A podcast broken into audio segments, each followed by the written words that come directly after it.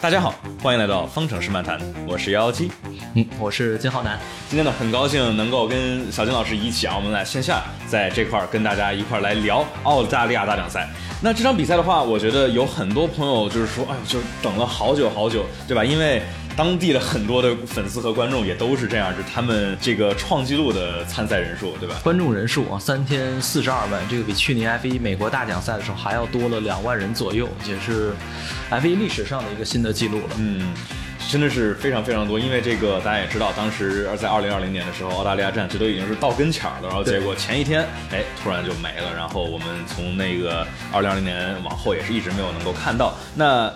这一次二零二二年，我们再一次来到澳大利亚墨尔本这条阿尔伯特赛道，发现大换血，对吧？这个好多的弯角，真的是不只是像阿布扎比当时是改了几个关键的地方啊，这个阿尔伯特赛道真的是。呃，赛道的弯角拓宽，然后大幅度的这个调整，然后包括甚至维修区也是进行了拓宽，限速提升。对，那么赛道这边呢，直接把原本的一个中低速的弯角啊，就九十号弯这边直接给做成了一个直线，也就是直接从赛道旁边就可以切到那个湖面啊，就阿尔伯特公园旁边中间的这个湖的周围去切过去，然后呢是到原来的十一号、十二号弯，现在已经变成了九号弯跟十号弯的一个组合，包括呢 P 区限速，P 区限速的一个提升，从原来六十公里每小时，然后现在是提升到了八十公里每小时，这个在比赛当中啊，如果是出现安全车、虚拟安全车的话呢，在策略层面上会给大家带来一些额外的新东西。所以说，这个你看你刚才说的这个九十号弯，原先的特别特别经典的、著名的高速的十一、十二号弯，这个高速的左右那。这个赛前啊，也有关于这个 DRS 到底应不应该来这一段啊，我们待会儿也会深入的聊到。然后的话，那我觉得我们就可以进入到跟进环节。那跟进环节，我觉得这场比赛里头车坏了，好像主要就不是自己那个不像维特尔啊，他他自己撞，但是就是说车又出现了问题，就是非常悲惨的维斯塔潘。维斯塔潘是车辆的动力再次。哎，冒了白烟啊！对，这个是他赛后的时候呢，因为霍纳只说了这是，呃，还是这个油路的问题，但是跟上一次的问题呢，其实不太一样啊，就是不是油箱本身的问题，是油箱外部的一个问题。呃，另外就是一方面啊，这个但但是呢，其实暂时还没有涉及到动力单元，因为维斯塔潘在这周所用的还是第一套动力单元。然后如果按照霍纳的说法呢，其实这个应该也不会殃及到动力单元，所以这个情况对于本田来说啊，对于红牛刚刚接手的这个 本田来说，还是一个好消息。嗯，这一站其实红牛一方面是这个稳定性的原因，另一方面呢，其实它本身的速度也不够快啊。对，感觉确实不大跟得上这个。对，然后多内霍纳也说，他们是因为调教的问题，他们这个来到墨尔本之前，他们对于赛道街道赛的这种特性的掌握啊，是跟实际上有一点相反。到了周五跟周六的时候呢，再一点一点去往回去捞，但是没有想到这个。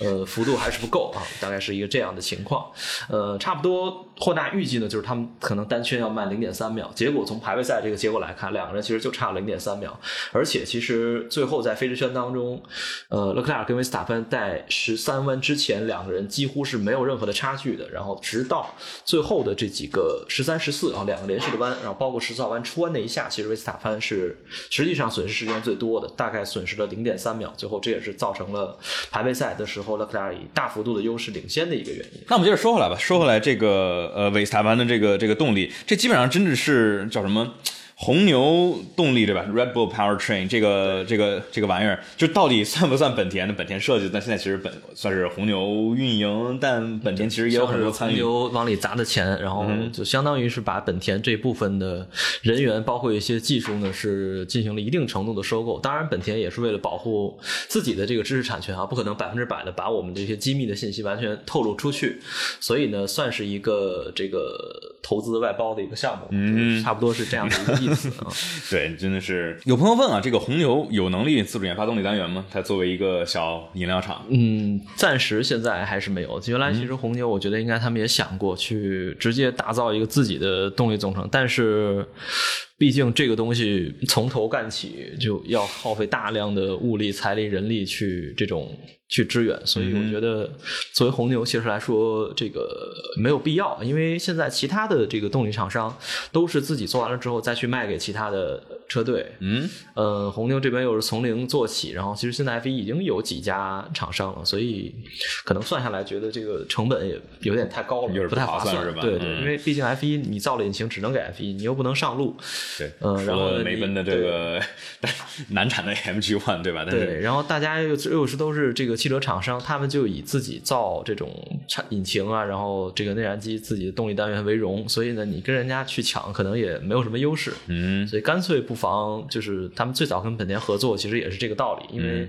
你跟梅赛德斯，梅赛德斯肯定不会卖你，法拉利估计也得考虑考虑。然后那会儿用雷诺呢，是因为呃也没有别的可以选了，对，所以只能选择一个这个呃，你像当时混动 V 六时代以来，这个雷诺的动力单元吧，也确实是不是特别的顺利。对那我觉得对于他们红牛来说，想保持这个争夺世界冠军的这个位置的话，你去作为一个别的厂队的客户来说，肯定是作为是在一个很糟糕的位置，相当于对因为毕竟你的动力单元是人家的技师说了的算，而不是说我想要什么样就是什么样。而且的话，你的车辆设计要跟着别人给你提供动力单元来来来去走，而不是说我们这个车体单体壳和这个动力单元去做深度的适配。那所以说，那红牛肯定是想去能够。因为这次的话，跟这个本田做深度的合作，那相当于就相当于红牛就是一个本田的这个 works team 对吧对厂队，但是这很一个很深度的工作的关系。对，因为最早呢，你像那个本田从一五年回来，最开始是跟迈凯伦合作，嗯，呃，迈凯伦其实也是想要重新找到那种八十年代的时候啊，打造的 MP 四四、啊，当时塞纳普罗斯特这个一年十六场赢了十五场这种神话。然后呢，呃，其实迈凯伦当时给本田留的这种自主空间是很有限的，就是嗯。我把车已经差的差不多了，然后你要按照我的这个车的形状去改你的引擎的布局怎么着？因为 F 1这个本身就是一个很很精细的东西，它很讲究这种呃赛车后部的一个布局，因为我们外面包裹好，包括整个重量分配上都是很在意的。结果呢，其实给本田留出的空间是很小的。但是到了一八年，然后本田首先是先给小红牛来做这个引擎供应商，呃，然后呢，到一九年是为大红牛来做一个准备。那么其实纽维那那个时候呢，就跟本田说，是你自己尽可能的发挥，然后我去帮你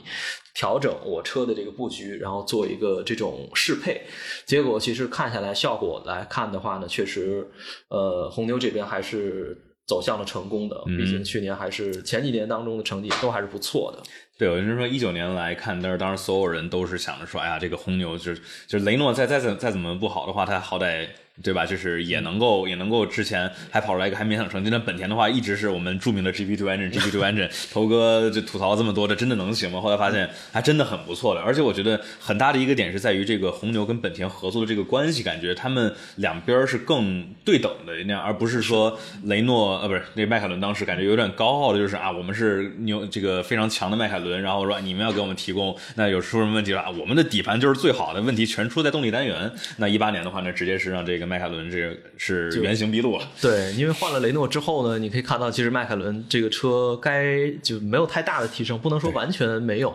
所以就嗯，本田其实我觉得他们毕竟自己的。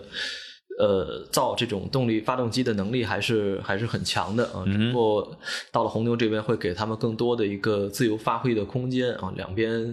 呃互惠互利的这种合作，最终能够拿到去年的世界冠军。啊嗯哼，本田为这个红牛提供这非常强有力的动力单元，然后呢，红牛这边的拿很棒的成绩，维斯塔潘这边这像你刚才说的，去年的这个非常来之不易的啊，这个世界冠军来做了一个应答。那这块的话，维斯塔潘这车到底怎么坏了？就是。燃油问题，但是好像似乎又不是油箱，对吧？好像说是对跟巴林站不是同一个问题，所以说是油箱外部的问题，嗯然后呢，就是燃油系统当中另外的一个部件嘛，嗯，对，就是暂时不会涉及到动力单元就本身啊，就是内燃机的一些问题。嗯但是六场就这个三场比赛啊，红牛已经退了三人次了，这个事情确实是要值得去关注的。这个分数损失太大了。对，而且就是你想考虑到，就是两个小牛也退了的话，这其实是更是惨痛了。就是说，在争夺冠军赛里头，你其实一次退赛，其实都已经是非常大的损失了。像去年的时候，当时维斯塔潘跟汉密尔顿咬得那么紧的时候，这个一个匈牙利，一个银石，咔，直接让这个领先完完全全的给相当于缩减的缩减没了。对那这一次的话，这个刚开始，这个呃。维斯塔潘的这个冠军的希望似乎看起来就已经差了这么多分了，好像是一一套不可逾越的洪博，他跟勒克莱尔之间的差距，现在跑的变成了拉塞尔是作为冠军赛的第二，对，就挺神奇的。对，这几站呢一下来，大家一看这个积分榜啊，拉塞尔其实前几站，你当说他单站的成绩呢都不算太好，但是他总分算下来，现在都也可以排到第二。然后后面包括像塞恩斯，然后佩雷斯都是三十分啊，三开头，后面哈密尔顿二十八，然后维斯塔潘二十五。奥康其实三站稳定拿分都已经拿了二十分了，嗯，所以这个稳定性确实很关键，在特别是这种累计下来去算比赛分数的这种方式，这个有点像，呃，也不能说有点像，就是勒克莱尔吧，勒克莱尔现在等于是自己在独走了，后面从第二开始呢打成了一锅粥，对，当时一零年的时候，我记得三场比赛之后啊，这个。当时马萨曾经还领跑过积分榜三站比赛，虽然说他没有拿过冠军，但是拿过亚军，拿过季军，拿了个第七，结果就就一下就成为了积分榜的领跑。对，你说一零年的话，就是唯一一个全年里头没有领先过积分榜的是最后的世界冠军维特尔。对，就是这种呃，不知道不知道今年会不会出现啊？但是今年看来就是不像当年一零年或者一二年那么的接近啊，就是说我们还是能够明显的看出来这个法拉利它的车辆性能还是更高一筹的。这个我们待会儿放在这个纵观全局比赛花絮里头会来去纵。观的看一下大局里头有什么样的更多有意思的点。那我们这块儿呃跟进环节，我们还可以说点点什么别的东西呢？我们来说一下这些小的判罚，或者说没有出现的判罚。一是这个舒马赫差点追尾角田，昨天我们比赛的时候一看那画面，哦呦，差差的那么近，这这这这咋回事？怎么怎么就差点给追上了呢？当时呢，在这个安全车带领的情况之下啊，大家会有这种频繁的变向，然后这个去保轮胎温度，然后呢，大家可能也会有一些就是急加速或者急减速的情况。呃，好在这一次呢，其实是没有出问题的。呃，其实官方在安全车规则之下呢，也是定义了，就大家不能有这种非必要的急加速跟急减速的行为。为什么大家会去频繁的去急减速呢？就是因为利用刹车啊去保护一下轮胎的这个温度。呃，一个是从外侧去保，一个是从内侧去保。就是我们如果是这样的话呢，其实轮胎是从外侧向内开始加温的。如果是你刹车的话呢，呃，一方面是保持刹车温度在一个正常情况之下，另一个呢是利用刹。刹车片啊，把轮胎内侧的这个温度呢也给呃加起来，所以呢。会有车手去用这种情况，但是其实，在车比较紧密的情况之下，还是比较危险的。呃，昨天那下其实万幸是没有碰到啊，其实看到画面真的是可能就差个几公分了，对对对，顶上去了，就那么一点点。嗯，昨天不过判罚的这个赛后判罚说明上呢，觉得角田这边是还好的。我感觉他这个判罚就是今年的话，虽然这这个一系列的又是什么虚拟赛事指挥啊，然后又是新的两位这个呃赛事指导指挥上任了之后，感觉。呃，一是挺严的，对吧？又是说，就是赛道的边界就是白线，这是我们这好几年的一直在在那儿，呃，在在在讨论，在扯皮这个，它到底什么是边界，对吧？有的时候是路肩内侧，有的时候白线，有的时候路肩外侧，有的时候这儿不管，对，有时候这儿不管那儿不管，然后到每场比赛小节还不一样，对，到了练习赛之后，然后我又开始管了，然后又。对，就搞得大家都很都很迷惑，就车手也很迷惑，然后大家看的也很迷惑，然后我们又又就如果解说的话，又平白无故的增加了很多的工作量，这个就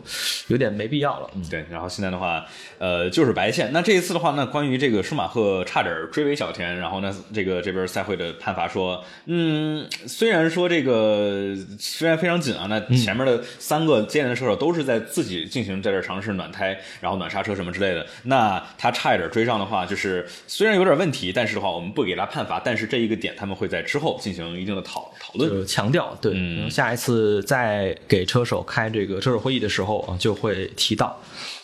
OK，那除了这个这个问题啊，还有一个没有给判罚的是阿隆索在四号弯外超了马格诺森。这当当时我们直播也看见了，就是说在这个 呃两个人并排出三号弯了之后啊，这个马格诺森是靠右了一些，但是直接出了赛道赛道外头。但是赛会也是说，就是。两个人都说，嗯，这是这是 hard racing，对吧？这是很我们很拼的拼的这个伦敦的经济，但是没啥问题，好像。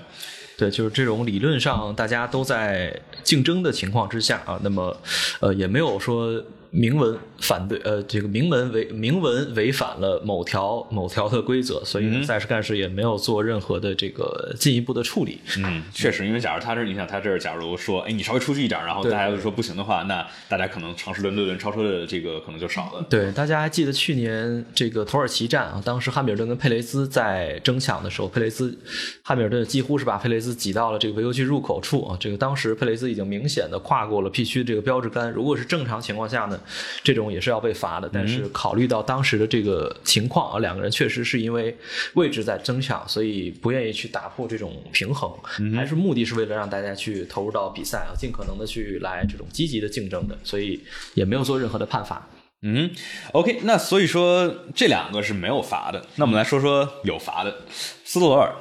斯托尔这周末可真的是事儿可不少啊，而且这事儿还真都不是什么好事儿。这个对拿拿分儿对吧？拿又是拿了不少分儿，但拿的不是我们想要说的这个世界冠军积分，而是这个超级驾照惩罚分。罚分。那首先斯托尔他他其实其实两回事儿一个是这个在正赛的时候二次变线画龙，对；二是这个其实是在之前的排位赛跟拉提菲就两个加拿大人有来了个亲密接触，对。两个人其实也不是第一次了啊，去年应该是在美国站的时候，其实两个人就撞过一次。呃，到了今年呢，又是在首先是排位赛的时候啊，两个人因为可能造成了一些误会，然后 Store 这边可能也没有注意到后视镜，两个人直接就发生了一次比较严重的碰撞。因为当时镜头切过来的时候，只看了拉提菲的赛车就在转圈，然后支离破碎的撞到墙上。然后呢，，Store 的车这个悬挂也断掉了。嗯，赛会那个事情呢，最终还是认定了 Store 他有这种不稳定。的这个驾驶行为，而且没有注意的，没有观察到身后的这个来车的情况，呃，所以呢，这一次，对，这一次这已经是罚过一次了。然后呢，又是在这个比赛的时候啊，这个有画龙的情况，我们叫他多次变线。嗯哼，嗯，所以其实以往的比赛，去年我们没有看到真正的因为。多次变线，实际上被罚过的车手都是最多是一个黑白旗的警告，就没有实实际上场上的应用。但是今年呢，因为也是换了赛事总监，然后赛事干事可能也是呃想要去通过这种判罚来强调场上实际上的一个规则的使用，嗯，所以呢对 Store 去进行这种判罚。当然这个我觉得是 OK 的，我觉得原来的这种呃其实规则上白纸黑字写了，但是可能尺度上也比现在是要松一些的。感觉真的是新官上任一把火，我们也说过几次了，就是说这个上来之后，把一些一些安全上的问题去把它很严的去进行处理。对，然后确实也是这个感觉不错啊，就是因为毕竟这个汽车运动还是有本身还是有很多相当多的危险性在这里头。那这块的话，既然规则这儿写了，也是为了安全去考虑的一些一些点，那就是把它严格的去执行，我觉得也挺好的。那现在我们说到这儿的话，那判罚的话，我们可以说说分了。这个跟大家在拿着驾照消分，对吧？然后到了一定的时间，然后去消分也是类似啊。这些 F1 车手们的超级驾照也是十二分，到了十二分之后，哎，你就要被禁赛一场了。那当然，这个规则加入进来之后，还是没有人因为这个规则本身去禁赛禁赛一场。当时格罗斯让的话，只是因为那次造成那个事故。但是的话，现在斯托尔。已经已经已经八分了，八分了，对对，这个确实是不少。然后其实角前也有也拿到八分。那斯洛尔下一次消分的话，其实是四月十八号，那就是会在这个呃伊莫拉之前，相当于消掉消掉一分，然后再再一次消分的话，就要等到八月份了。那所以说呢，在在这个期间的话，是不是应该得考虑好好的去盯盯后视镜，对吧？你这个你在别人超你这真的是我这个我觉得特别好，就是这个赛后博拉斯采访。然后问博拉斯，博拉斯说：“嗯，这个斯托尔真的开的非常的激进。”我心想：“你这个说话说的也真的够客气。”对我们刚才这个聊天开玩笑的时候还说呢，说这个斯托尔可能就是原来包赛道自己练车，然后练习惯了，所以呢不习惯赛道别的车去跟他去对抗。呃，这个开玩笑。嗯嗯，实际上现在我们看这个名单上，这个 Chester 还很贴心啊，把这个都给列出来了。去年埃米利亚罗马涅站啊，当时他是离开赛道，然后获利超过了加斯利，是比赛比较呃靠后时期所发生的呃是一件事情了，啊不对，比赛早期的时候发生的一个事情。然后匈牙利的时候呢，这个博塔斯那边打了一个保龄球，斯托尔那边打了一个保龄球，这个次也是被罚了两分。然后俄罗斯站啊，又是跟加斯利碰了啊，就是那一下。就大家可能还记得那个知名的 Team Radio 啊，说你能控制住车吗？斯托尔说能，然后呲溜就滑出去了，然后咣，然后再回到赛道上，又把正常在赛道上行驶的加斯利给怼出去了，就这一下又罚了两分。呃，然后呢，就是啊，这周这周就已经罚了三分了，所以累计到现在就是八分了。哎，所以说他这个一连串的，我我我，你觉得之前对斯洛尔的评价是怎么样的？我感觉我在比如说像二零年、二一年的时候，我总觉得说，哎呀，大家老说老说斯洛尔怎么样怎么样，但是我总觉得。他也挺努力的，也挺用功的。偶尔吧，虽然这排位是真的烂啊，但是他这个正赛当时二零年的时候也经常有过几场，哎，这个正赛还不错的轮对轮。然后当时一九年的新加坡其实也是这个在一个中游车阵里头能够很稳定的去抓住他的机会，然后进行超车什么之类的。所以当时觉得就是，尽管斯洛尔这个一是进来太早啊，这个你说维萨潘这样级别的天赋跳级，我觉得也也无可厚非。但是他来说，呃，稍微稍微有点有点太太过于操之过急进到 F 一。但是吧，二零年的下半年是他得了新冠回来之后，然后二一年、二二年这几年，哎，确实是不咋地。就是 他这个，呃，我觉得确实是挺印证大家之前对他这个就是作为一个付费车手的一个评价，就是说，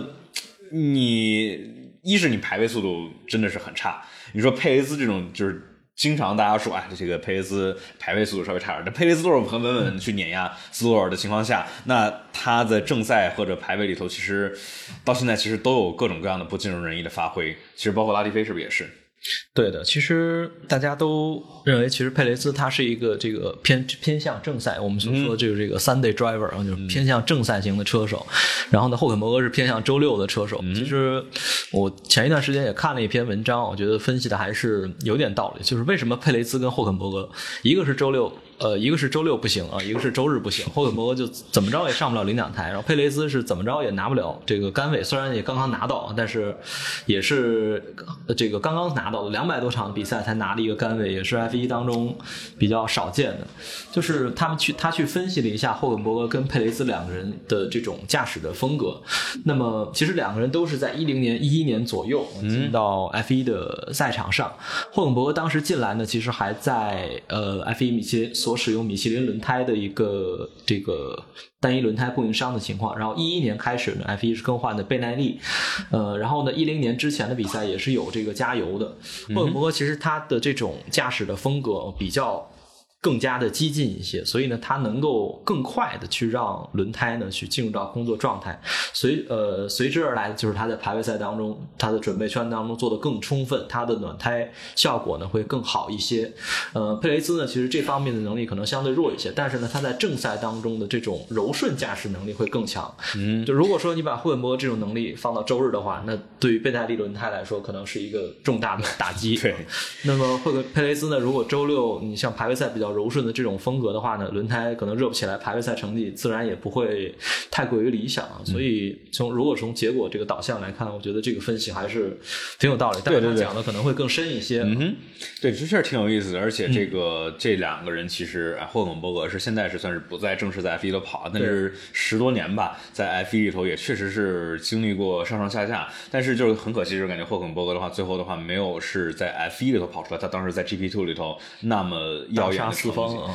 对，而佩雷兹其实正好相反，佩雷兹的低组别其实就就还行，我觉得就远不如霍肯伯格亮眼，但是进到 F 一里头。虽说，我们老说啊，它的绝对圈速可能一这是一是这个轮胎，二是就是这种速度上吧，还是就是有些人的天赋可能是不在这方面上。但是他在周日的正赛，我们今天也这个澳大利亚站我们也看见了轮对轮，而且就是那种呃控制的很好的激进，不是说那种傻愣的在那儿猛冲别人，对，然后抓住每一个这个地方都要控制去钻，他是哎控制的好的，然后在需要的时候很果断的去进行一次超车，然后就是这个也是为红牛拿。到了一个算是一个止损的第二，对吧？所以说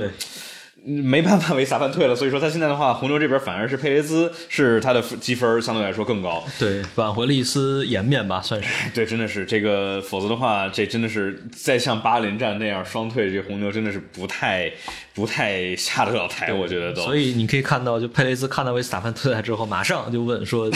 到底什么问题啊？因为这个时候，其实车手他作为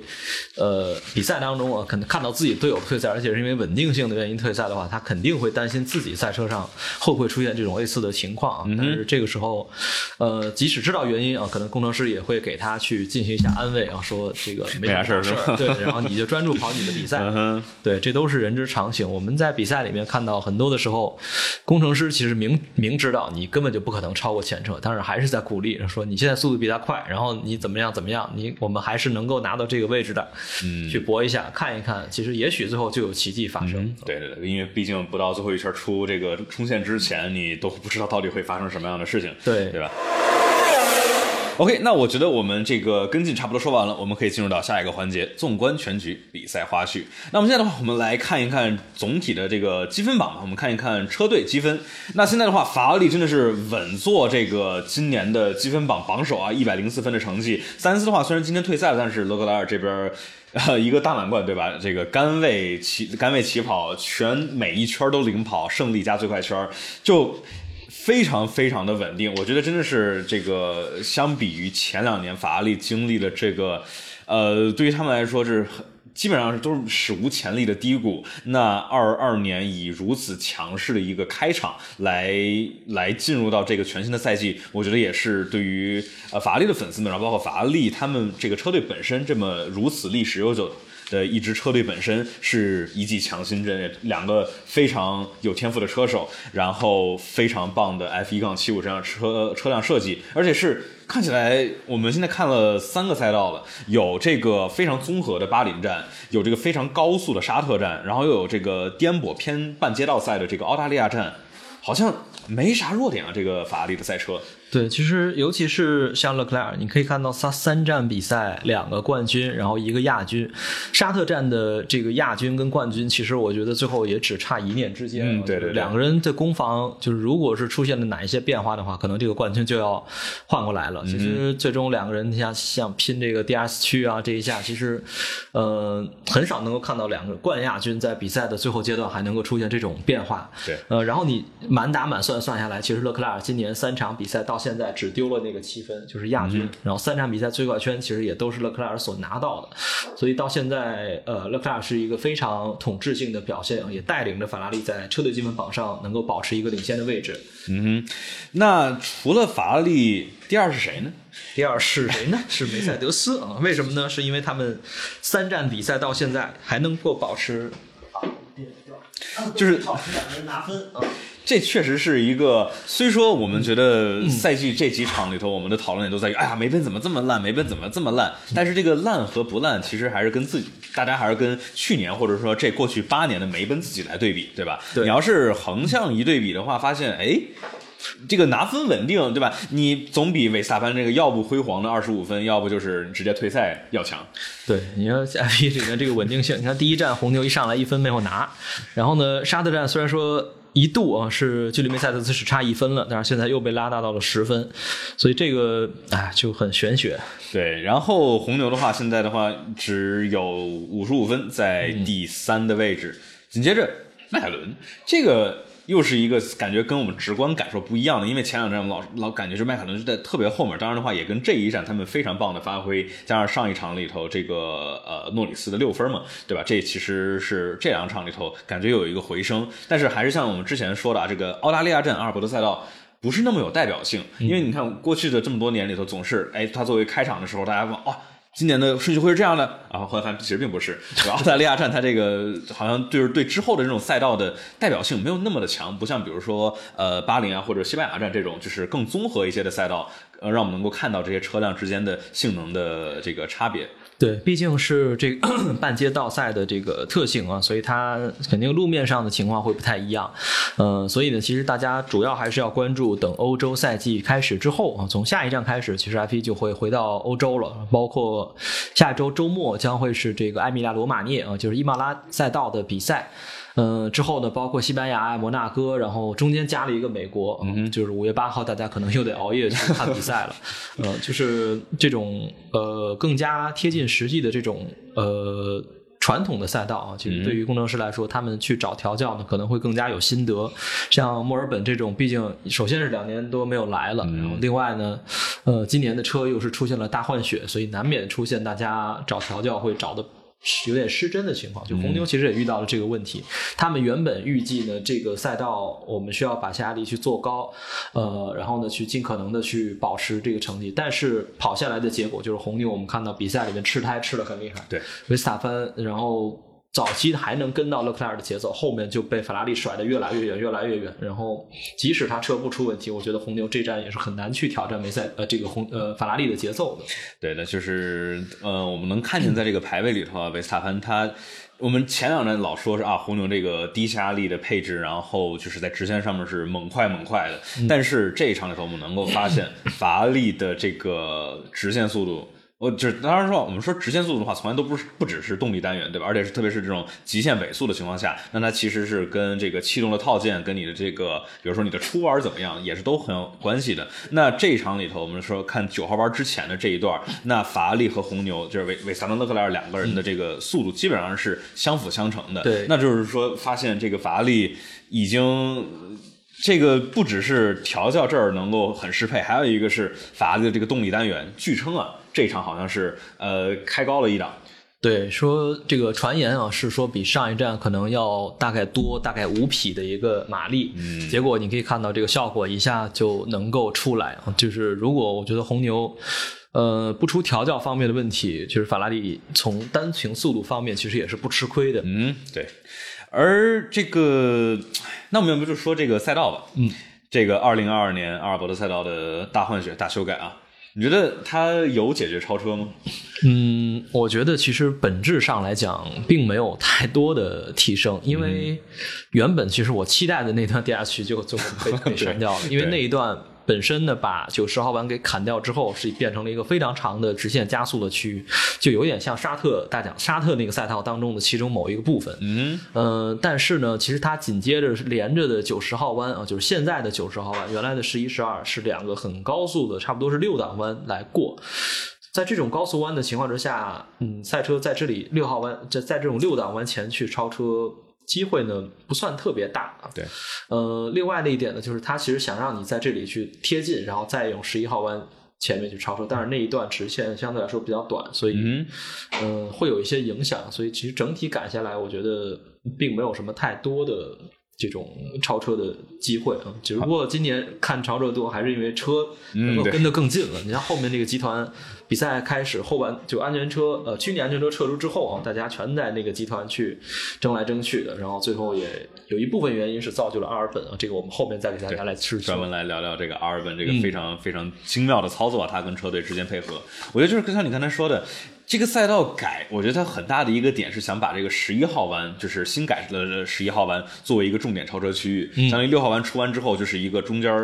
卡了一个九十号弯，有点像沙特的二十二弯，对吧？一个左右，然后再又一个 DRS，在二十七号弯，对吧？那这块的话，那它假如最开始的设计是想在十一号弯这儿刹车的话，那前面就需要两段 DRS 能够让后车能够跟紧。但是你把前面这段砍了之后，后面那一段其实就是在一九年就加入了，就五百米左右，其实其实特别短，不太能够光靠那一段不太能够跟得上。对，那所以说。哎，这个临时把这个计计划的 DRS 给给砍掉了，我总觉得有点有点怪怪的啊，有点诡异。因为以往是没有出现过这个突然赛前砍掉 DRS 的 DRS 使用区的这种情况。对，最近几年应该都是没有过的。然后主要赛会这边给到的原因呢，还是安全问题。然后有媒体报道说呢，为什么改呢？是因为阿隆索觉得这个确实有点不太危险，有点安全。对，因为那段是比较颠的。嗯，但是你去。嗯，到底是不是真正因为安全问题，我们就不知道了。对，有可能是因为 Alpine 觉得我们尾速可能那个不想走太快。而不过确实看猜测，嗯哼，确实看到他砍了之后，哈，Alpine 这个速度是非常非常的棒的。Alpine 的话，现在是作为今年全年的积分榜是第五名，嗯，开局也还可以，而且是特别是考虑到刹车站它这个头哥的动力单元还是出问题的情况下，那所以说我们能看到这个 Alpine，我们之前呃赛季前还老想说，哎呀这个。呃，动力单元冻结了之后，我们知道法拉利，我们知道这个法拉利去年也是一直在掏这个动力单元的，在尝试升级，然后说为了今年的意识来考虑。红牛、本田的好像不错，然后这个梅奔，梅奔好像看起来有一点点拉胯，但就是所有人在揪心的是是雷诺的这个动力动力怎么样。然后现在看起来，哎，好像好像还不错。就是虽然这个稳定性可能可能稍微差一点，比红牛稍微强一点。对，因为呃那段其实对大家还在聊这个阿隆索到底是到底是因为什么啊？因为其实把那段砍掉之后，我们看呃法拉利其实本身这个海豚跳就已经比较严重了，改了之后明显是更严重啊。梅赛德斯、汉密尔顿几乎有一次在这个九号弯前面都要失控了，就是因为剧烈弹跳的时候正好要赶上进弯，对，一点刹车，然后车的这个重心一变，然后汉密尔顿有一下。有一把这个反打，有一段转向过度，差一点就酿成事故，挺吓人的。对，还是还是挺危险的。嗯，就是但是其实我觉得本质上对于 Alpine 来说，他们自己影响是不大的。嗯嗯哼，OK，那我觉得就是一是赛道改了，可能哎，其实这个阿布扎比站当时改好像也是赛前这个呼声大，然后最后感觉我当时专门做了个视频说啊，这个阿布扎比这个修改了之后将为这个超车做出了非常大，好像最后。也就那么回事儿，是吧？那这个最后，呃，那变成了一个高速的倾斜弯，但好像也不是那么的好跟车。我们现在经历了两个近代的 F1 赛道修改，而且都是说专门为了超车性而去改进的，但是好像最后的结果。都好像有点不不太不太爽啊。对，前两年其实我觉得更多还是因为赛车设计的问题，毕竟后面风这个还是比较难跟车。上一代的赛车在阿布扎比这种赛道，其实它整体是把。呃，阿布扎比赛道提升了一个速度的档次，把那些很多低速弯都给砍掉了。但是大家首先你没有办法足够快过前车的话，还是没有办法去做超越。嗯，但是今年我觉得可能会有一些改变啊，因为呃整体速度提升上来之后呢，原来像二十一个弯，现在只有十六个弯了，两段超长的这个低压区，然后再配合着现在的这个九号弯，所以对，其实我觉得车现在。还是占绝大多数的一个比例的。嗯，我觉得相对于这些赛道的改进，我觉得今年的这个车辆的改进是是我觉得更更能够去带来提升，而且是稳定的，在每一个赛道都有个能够去我们带来看来更更好看的比赛。嗯，包括下一站，就是你像伊莫拉赛道，嗯，以往也是比较难超车了，所以我觉得大家可以期待一下，今年赛道没有变，然后换了新车之后，这个赛道会是什么样的一个竞争的格局？对，我觉得挺期待的。伊莫拉这个老牌赛道啊，这个很多就是赛道边上有草，也是一个挺有意思的一个点，对吧？澳大利亚站其实也是，就是让让车手们有一定的，就是说你不能推太猛，你推太猛上草，很有可能就失控。点名某位西班牙车手。那我们这个呃，纵观全局还有什么什么点呢？我们可以说说阿尔本的五十七圈吧。这个 C 二白胎开五十七圈也是。新一代的保胎大师是就在此诞生了吗？你觉得呢？嗯，因为这站到了墨尔本呢，其实首先还是啊，就是半街道赛的这个特性，然后贝代利又拿了 C 二、C 三、C 五，三呃中间有跳档的轮胎，然后呢，其实从练习赛整体跑下来看。大家觉得 C 二的轮胎，我觉得撑这么长时间应该是问题不大的。然后再加上跑下来 C 五，大家觉得其实哎，发现跑几圈之后，它的磨损情况也没有那么严重。正赛呢，其实可能要比大家预想的稍微。呃，多一点点，因为当天的赛道温度还算是比较偏高一些的。对，呃，但是虽然贝耐利在之前给了推荐的策略，并没有给到软胎，但是阿尔本这其实他毕竟最后没有几圈了，它完全是可以用换软胎的。而且比赛里面出了一次安全车，出了一次虚拟安全车，在这个期间，呃，对于白胎来说，它可以这个保持一些状态，延长一些这个血条，然后呢，在。正赛恢复之后呢，他又不需要那么高的这种呃工作温度，然后再加上阿尔本在比赛的中段没有跟其他车手进行太多的缠斗，就多方面的一个原因，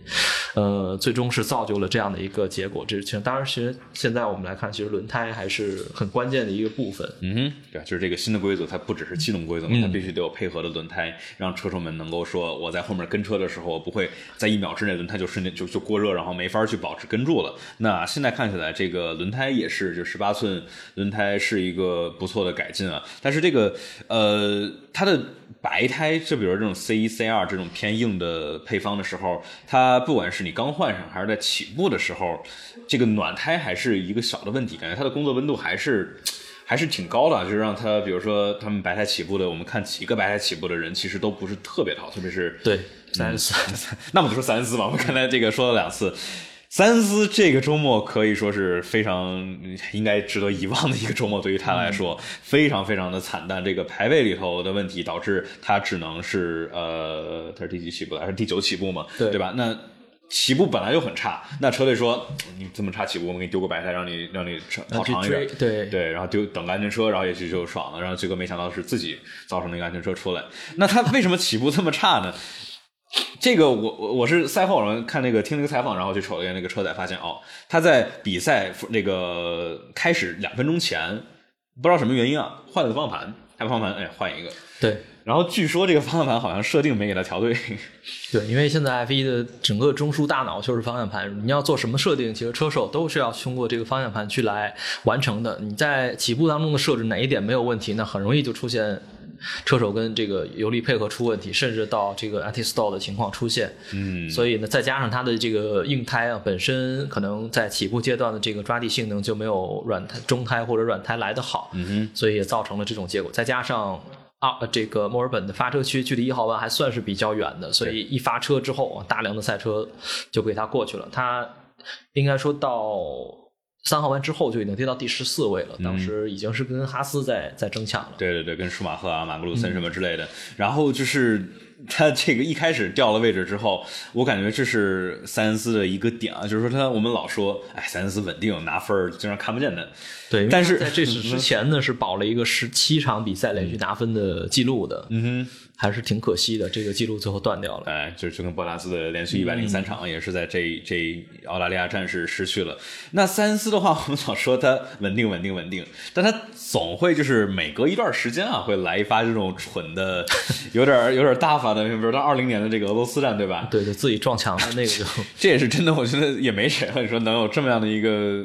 看起来真的很很很很愚蠢的一个操作啊。嗯，然后这一场里头也是种种原因吧，这排位不好，白胎起步，然后起换方向盘设定不对，然后就一堆东西加一块，导致他太着急了，然后在九号弯失误上草转圈卡刹石堆里头出不来了。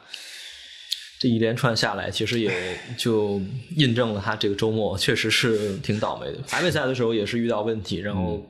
暖胎没有暖上来，结果排位赛只拿了一个第九，这个整个是一个恶性循环。嗯对，而且其实还有那个红红旗嘛，对吧？他其实就差一秒就过去了，那个那个那个圈速就就过来了。你要不那个麦克风稍微近一点点，近一点好对对对，OK。然后那三思这边的话，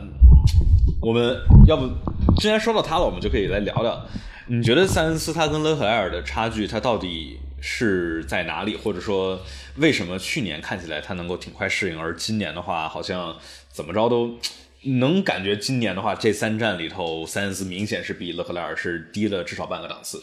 嗯，我觉得其实今年的车从整体的驾驶感受来讲啊，车手们应该能感受到这种巨大的区别。嗯，呃，在东侧的时候呢，大家驾驶下来之后，明显的感受就是这个车变笨了，然后就在弯道里面，你需要很早的去减速，然后呢，在很多中低速弯当中的速度就不能带的像以往那么快了。呃，就很多车手就比较。有趣的形容啊，说我在像在骑个猪一样，在在这个这几个慢速弯当中，就车整体很笨，再加上轮胎变大了之后呢，变重了，所以，呃，我觉得这两个人其实原本的这个驾驶风格其实还是有一些区别的。塞恩斯是比较偏柔顺的，就像他的这个外号一样，嗯，smooth operator，这个。应该说，应用这么长时间，包括在迈凯伦的时候，他驾驶那台车，我觉得都已经很习惯。嗯呃，在经过了今年的规则改变之后呢，可能对于这个赛车，我觉得还是没有完全的去去适应。当然，其实从第一站的情况来看，法拉利的车是够快的，包括呃勒克莱尔、塞恩斯其实都找到了一些速度，但是我觉得。嗯，这并不能说明塞恩斯从实力上是有问题，所以我觉得再给他们一点时间，让他们去适应，我觉得还是还是有机会的。嗯哼，我感觉就是从去年的是，又是去年二一年是塞恩斯大大的这个让我证明了我低估了他，然后今年的话，这个开场三场让我觉得，哎，我我低估他了吗？对吧？所以说还还还再看，我其实挺期待这两个车手的，我总感觉法拉利的这个这个一对组合，感觉是最强的阵容之一啊。我以为你要说这两个迟早要斗起来，也有可能啊。假如他们两个很接近的话，那其实其实很有可能斗起来。你看，比如说。去年的话，他们两个就差那么几分，然后最后塞恩斯其实是在最后一站的话是超越了勒克莱尔的这个全年积分，对吧？那这种情况下的话，那假如今年在一个争冠军车的这个这个情况下，你假如积分离得这么近的话，那车队的话，那就必须要做这种选择。我们是让他们斗呢，还是说我们保住这个这个把所有的宝压在一个车手身上？对，你看现在其实法拉利现在是一个很和谐的状态，嗯 但是一旦呃有我觉得有一点这种呃萌生出来的火药味儿出来的话，我觉得法拉利是必须要做抉择了。毕竟，呃，法拉利是有这个传统的，是吧？对对对，二号车手这个不像不像别的这些什么梅奔啊或者红牛什么之类的，二号车手他。呃，我说他至少不会经常不会经常特别向外公开的说啊，谁谁谁就是二号车手，然后也跟车手的实力有关系。你看，比如说这个巴里切罗的话，他跟舒马赫，我们还是能够明显的看出来有一个这种呃实力差距的。那这两个的话，我们期待一下塞恩斯今年之后的发挥吧。对，然后对，正好也跟大家可以聊一聊，就大家觉得梅赛这个法拉利两位车手能不能斗起来？觉得能斗的可以打一，然后不能斗的打二看看大家支持谁的比较多，看看能不能斗起来。我我我我我就总觉得之之前的话，大家都觉得勒克莱尔是天赋更高的那一个，但是就是说嘛，去年的话塞恩斯，但还是就是去年其实勒克莱尔其实是真的倒霉。我们好多人老说说勒克莱尔啊开的太激进太激进，但其实我总觉得呃去年其实他勒克莱尔其实是失误更少的那一个，三思呃就除了那个摩纳哥的那个排位嘛，对吧？嗯啊、我们看见有不少有不少二啊在这儿，有二还是比较多的，嗯，看来看来看来一二二，嗯，都有都有。所以说我还是觉得，就是说勒克莱尔他老好多人说他激进，而是是因为就是这当时，比如去年看啊，大家说最近几年，因为什么呢？一是一九年，二是二零年法拉利的这两年那个车，一九年是就是直线傻快，但是正赛里头真的是正赛速度跟梅奔比很挣扎。二零年这个呃就就我就不用说了吧，他这个车有多烂，所以说他假如不激进的话，他是根本没有任何机会。比如说我们看维维特尔相比之下，那所以说那再说必要不激进，要不就是拿不了分的情况下，那我猜勒克莱尔的话就是说拼了呗，反正我又不会说是丢个世界冠军或者啥的，反正就是多拿点分。那看起来今年的话，他对吧，就是有车在这儿了，速度在这儿的话。那我就冷静下来，成熟的一个车手，我其实觉得他成熟的比维斯塔潘其实还要更快一点点。嗯，所以到时候究竟能不能斗起来，大家也很关心。然后，其实单看现在的成绩来看，其实勒克莱尔已经是处在一个很领先的位置了。呃，另外呢，其实要看一看维斯塔潘，包括红牛，呃，这两站呢，其实意外的情况会比较多啊。如果红牛能够解决稳定性的话呢，跟法拉利还是有可以可以去斗一斗。嗯，然后后面要看一看梅赛德斯这个升级件上来之后，这个车一旦不跳了之后，他们能够取得一个多大的进步，能不能取得一个质的飞跃？嗯，哎，我就还是觉得是这个赛这个赛场的最前面有争斗还是好看，因为嗯，就光法拉利就是光谁统治对吧？光汉密尔顿统治，光韦斯塔潘统治，或者光这个勒克莱尔统治，好像都没那么有意思。对的对的对，多几个车队，多几个车手，对吧？假如什么红牛、法拉利，然后梅奔一块儿大乱斗，这应该才是最好看的。只不过目前看起来，韦斯塔潘，你看现在七十一分跟二十五分的差距，这。这这得两场，比如说勒克莱尔退赛，然后韦斯塔潘两场全赢，对才能够超越。所以说已经是一个很大的，呃，法拉利这这两场看起来稳定性都挺不错的。所以说，哎呀，红牛上点心吧，对，红牛赶快这个稳定性问题真的是得解决解决。对，当然不是说他们不上心啊，我相信他们肯定是 全力以赴的在 在解决这些问题。只不过这个很多应该是很复杂的工程问题，动力单元还是相当相当的有技术含量的。OK，我觉得我们这个周末呃比赛花絮什么之类的，我们说的差不多了。然后我们是不是可以来说到下一个点呢？我们来说周末亮点吧。我们来说整个周末里头，我们两个跟大家来聊聊，说说我们觉得整个周末里头有什么亮点所在。我们可以说是某一个车手、某一个车队，或者说 F 一整体，对吧？可以说是一个亮点。比如说有一场很精彩的比赛，那你觉得有什么亮点呢？这个周末？嗯，到了澳大利亚呢，其实澳大利亚其实本身是一个很能整活的地方。到一九年的时候呢，呃，官方也是因为当时还是揭幕战，呃，官方也搞了一个很大的这个现场跟跟车迷见面会也好。当然今年其实也有，而且那里边也说了很多就大家比较喜闻乐见的这个车车手之间的小笑话或者是比较私密的东西。嗯哼，呃，这也是澳大利亚其实之前也一直在做的事情。然后包括呢，毕竟是在疫情之后啊，这个墨尔本第一次再次重新回到 F1 赛场，然后呢，整个周末来了超过四十万人，这个确实，我相信不只是当地的人，然后很多周边的人啊，在悉尼的人，然后在这个堪培拉的人，可能都是来到这里去来共赏比赛了。呃，另外呢，其实从呃场地方面啊，就是赛道的这个变化，其实刚才也跟大家提过了。亮点呢，其实哦，我们看其实主要是总结了一下车手的亮点啊，勒克莱尔的这个大满贯，嗯，从比赛开始啊，始终领跑到现在。始呃始终领跑到底，这个近几年的比赛其实遇到的都比较少，因为大家在专注策略的时候，就难免中间放个一两圈。虽然有的时候就统治力很强，但是从头领跑到尾的比赛近几年都是很少的。你像法拉利上一次也是一零年的时候才能够做到了。嗯哼，你想这什么？其实这一次勒克莱尔其实其实差一点维斯塔潘就能够超啊，因为第二次这个安全重启的时候，这个我们来看见这个在进入到一号弯之前，因为勒克莱尔他这次安全重启好像重启的没有那么的好，嗯，让让维斯塔潘咬的非常的紧，所以进入到一号弯的时候，我们感觉他们俩都并排了，但是的话，呃，这个勒克莱尔还是还是呃保持好了走线，然后防住了维斯塔潘的非常猛烈的进攻啊。这儿有一个好玩的一个小的点，就是说什么呢？从二零一一年一直到去年为止，这十年里头，每年里。拿到大满贯的车手都取得了那年的世界冠军。哦，那勒克莱尔在今年拿到了他的第一个大满贯啊。对。这是不是什么预兆呢？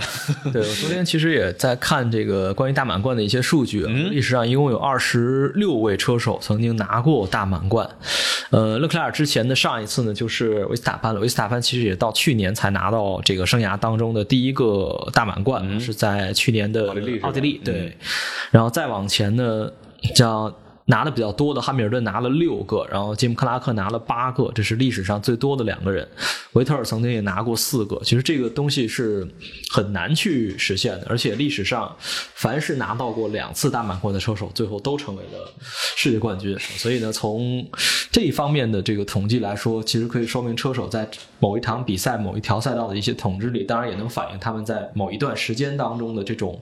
呃强势的表现啊。所以也期待勒克莱尔。在今年，哦，大家问大满贯是什么？再来再来介绍一下，就是杆位、最快圈，然后获胜，再加上领跑每一圈，就是从头领跑到尾。我们所说的这个领跑呢，是从每一圈冲线的那个时刻开始算啊。如果说中间两个人在缠斗，交替领先的话呢，只统计他冲线那一刹那啊，也并不是说他从头到尾就一直是在第一位的。我感觉这大满贯里头，就是相对来说更难的是领跑每一圈，对吧？你说那个从就 pole to win 杆位，然后到这个比赛胜利也。还算比较常见，你看梅奔统治这么多年里头，但是的话，你近战你还不掉到你的最次的一个竞争者的后面，这确实是能够说明拿过大满拿到大大满贯的话，能够说明这个车手在这场比赛他有多么统治。级别的这个优势在这儿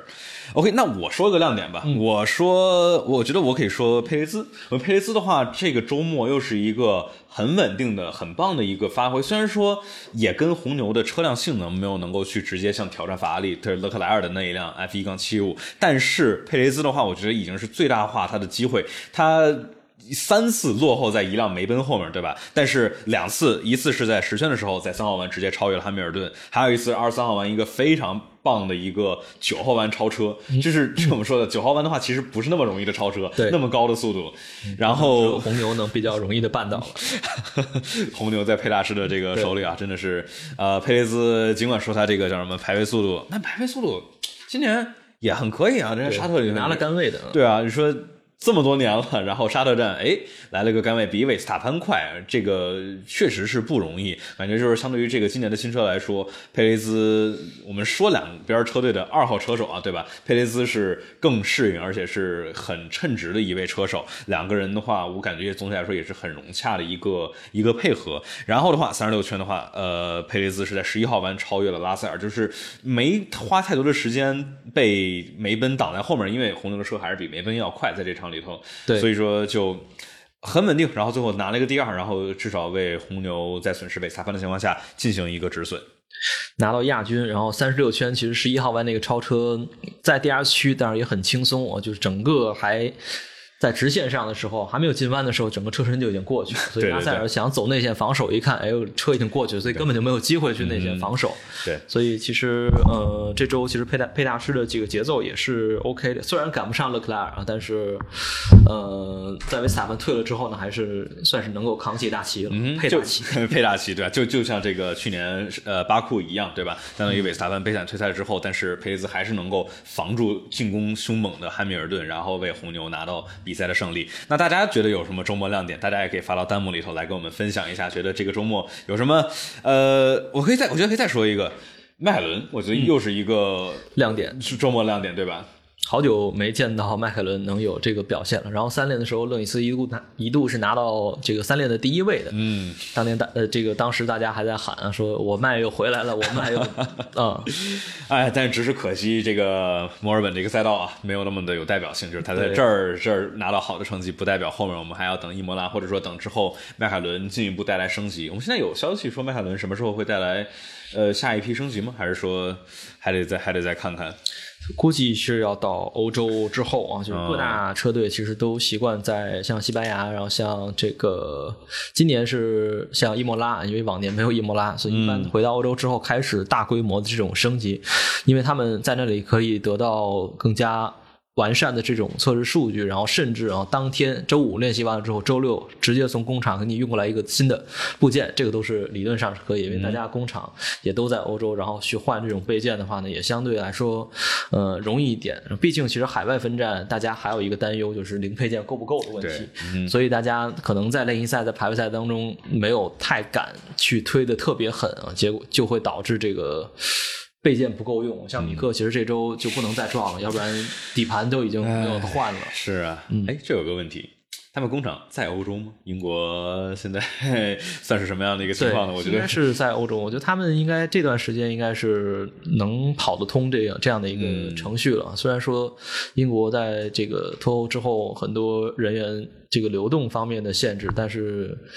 毕竟英国跟欧洲大陆的这个关系还是很密切的，所以不可能完全禁止这些，因为绝大多数车队的总部都是在英国的。嗯 F1 现在十个车队有七支总部都在都在英国，嗯，所以他们而且就算是中断这种对，那就算是哈斯这个，它其实在英国也是有这个设立一个算是分部嘛，对吧？对然后其实就是法拉利，然后以及而且啊，小牛其实也也马拉内罗这边是有的，然后在英国也有，哈斯在美国其实有他自己的这个总部啊。呃，就跟他这个别的跑 NASCAR 的那个车队放在一块儿嘛，对就是更方便一点。OK，那我觉得亮点咱们是不是说的差不多了？然后我觉得我们哎，有朋友大家说周冠宇，那周冠宇跟阿尔本嗯对，说到阿尔本就得说起周冠宇，说起周冠宇可能就是 哎阿尔本，对二三二四对，大家可能还是对于阿尔本这个一套硬胎跑完五十七圈，感觉有一点不可思议啊。其实，呃，我在赛后呢，大概总结了一下，就是阿尔本最后能够完成最后时刻的进站，其实要满足很多的条件。一方面就是自己在保胎的时候的这个工作是要做好的，另外呢，就是他在选择。虚拟安全车期间啊，就第二次出维斯塔潘车坏的那个时候，比赛临近结束的那次的虚拟安全车的时候呢，他的赛道前方正好是空旷的，就是在这个时候呢，没有人去影响到他自己的驾驶，也没有人跟他去缠斗，让他能够把保胎的工作呢去做得更好。嗯哼，那么另外一点呢，就是赛道这个特性啊是比较难以超车的，然后呢。他不跟别人缠斗，然后其他的对手自己之间在缠斗，然后互相去损耗这种轮胎，互相损耗这种战斗力。结果呢，就是阿尔本自己独走在一个地方，然后后面的人呢打得你死我活，然后大家整体全都下去了。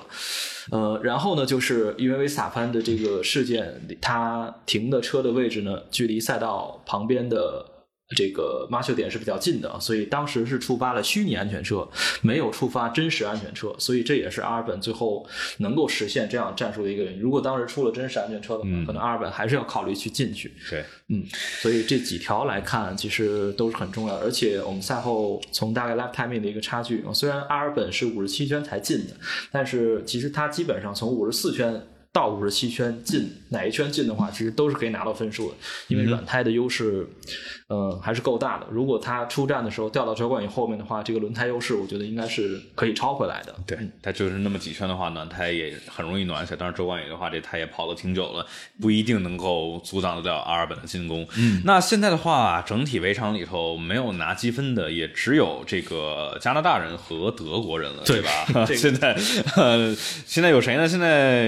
维特尔、拉提菲、霍肯伯格，对吧？他跑了几次，然后斯洛尔以及舒马赫是现在围场三个德国人，两个 加拿大人啊，都没有分数。世界大团结，这个，我我我感觉啊，这个拉提菲和。拉提菲拿分感觉有点遥遥无期。一是威廉姆斯的这个车辆，感觉是这场比赛里头是一个对于他们车辆还不错的一个赛道，再加上一个这个很疯狂的呃战术以及前面的退赛，维特尔和维斯塔潘，所以说才能够勉强拿到这一分里头，还是将将好卡在周冠宇的前面。对，周冠宇在那叫了一声啊，这个非常的懊恼。是的，肯定是。即使他被周冠宇 挡在的时候，我觉得这个软胎超硬胎优势还是比较大。对对，应该很简单的。那就是拉提菲吧，这是我们刚才说斯托罗尔，你。你作为一个，就咱们就也不用说什么这个过度包装的，就是付费车手，那你 对吧？没法再包装，对，没法包装了，这确实是比较比较糟糕。那这个两位我们说的付费车手在排位赛里头，哎，你这付费车手何苦难为付费车手呢？就是。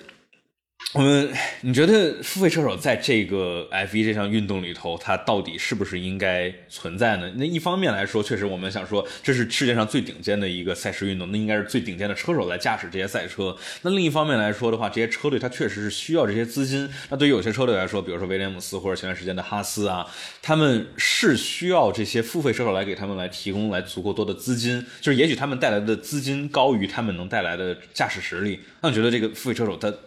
还是值当的，值了吗？嗯嗯，从目前来看，其实大家肯定认为是值的。对 对对，对你像斯托尔这个，不只是付费车手，这车队都给你付费弄来了。对，整个车队基本上围着他在在转了。嗯，毕竟这个超能力还是很 超能力非常强。对，然后拉蒂菲那边也是啊，因为他家里也是做加拿大的这个这个这个食品业为主吧，索菲娜这个企业，然后包括在拉蒂菲进来之前，其实我原来。就是在意大利的时候喝了一种水，然后我老觉得还不错，所以在国内的时候我也买这个就进口渠道买了一些这个水，然后后来一看，哎，居然是拉蒂菲他们家在在这个意大利有这个合作，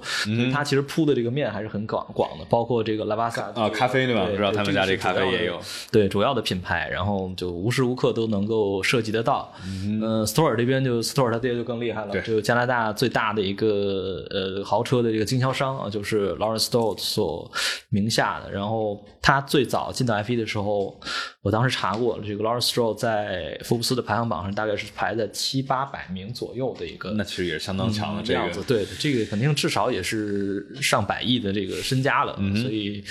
嗯，他无就是不只是他，然后他跟其他的这些合伙人还有一个大规模的一个财团，所以呢，对于他们来说，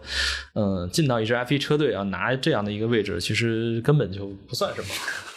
所以呢，其实 F 一可能很多车队也需要这种这个赞助来帮助车队的运营。嗯嗯。不过话说回来啊，那作为我们国内的观众朋友们，那肯定是应该是觉得，哎，付费车手这个这条路还是还是挺好的，对吧？毕竟我们这个我我们现在暂时这几场比赛来看啊，看起来周冠宇，我觉得。发挥这两几场发挥还是比这个拉什么拉蒂菲啊斯洛尔要强的。对，但是的话就是还是我我觉得光从 F 二低组别赛事的成绩来说的话，呃，周冠宇的话不算那么那么的耀眼，所以说是身后的这堆钞票绝对是让这个事情签下来更容易一些。但是的话，我我其实在想，就是说有没有可能之后 F 一的话去更去把这个说，哎，你光有钱不行，二，但也不像比如说七八十年代那种付费车手那种，就真的是。过来跑跑跑玩，对吧？那不是说我们像说说这些 F 一头什么拉提菲亚、斯洛尔，说他们水，但是人家仍然是最顶尖的那一批车手里头，应该也是也是相当相当的强的。你 F 三拿冠军，然后这个拉蒂菲里头 F 二拿亚军，也是有这个实力的。虽然说过了那么长时间才拿到，但是的话，我觉得有没有可能，比如说之后 F 一里头会逐渐演化成像周冠宇这样，就是呃钱有，但实力哎好像也不错。那有点类似于佩雷兹，对吧？你看，就佩雷兹的话，我觉得实力肯定是更强啊。但是说他背后这个墨西哥这边 Tesla，然后包括 Carlos Slim 这边的这个给他的赞助，让这些车队，比如当时红牛去在二一年签下他的话，就是说，我们感觉你实力挺不错。然后工资好像也不用给你给那么多，你这边赞助商也都给你包了不少，然后还能给我们带来墨西哥红牛的销量，那何乐而不为呢？对，其实不不仅是 F 一啊，其实很多的行业都有这种呃类似的情况嘛，所以这个东西我觉得也没有办法去完全避免啊，特别是像国外的这些呃国家的这种呃体制也好，然后大家所经历的这种教育也好，但是这个我觉得目前 F 一可能没有太好的办法，只能是通过去限制。你在竞技方面，首先就是你竞技实力到了。现在就是大家拿的这个超级驾照分嘛，你必须三年拿四十分，然后有各种各样的比赛，小级别的比赛能够取得什么样的成绩，然后才准许你有进到 F 一的这个门槛当中。嗯哼，所以呢，也是嗯，在多方面吧，应该说让 F 一现在这个整体车手的实力还是处在一个很强的状态，不会像以往，其实像零几年的时候有测试车手。代表就是出钱，我进美国车队跑一练，然后一下跑下来比其他人慢个十几秒，这个对其他车手来说就已经在赛道上有安全隐患。对对对，这确实是有安全的问题。然后看起来刘耀老师来了呀，来不来一个华贵呢？对，就去年去年就答应我们，就赶紧。对啊，赶紧赶紧来啊！为为啥要叫幺幺七呢？这个我们可以留到之后的问答环节，然后来给大家来聊，也给大家来一个小的铺垫嘛。然后那是不是可以奶奶法拉利？不是，我们这个刘耀老师他。自己就可奶了，孩子对 法拉利是冠军，你自行奶法拉利，那怪我们喽，对吧？那假如这个奶出来什么问题的话，我们不负任何的责任。尼萨尼啊，就是 Roy 尼萨尼的父亲，在零三年的的这个匈牙利站，他曾经付费跑过一个练习赛，结果。下来之后比第一名慢了十三秒，这个是很很诡异的一个事。啊，零五年的匈牙利站，嗯嗯，这真的是差的太多了。就是你在赛道上能够，特别你看一分多钟的一条赛道能慢十几秒，这真的是。对，匈牙利那么短的地方，对，一分十几秒。哎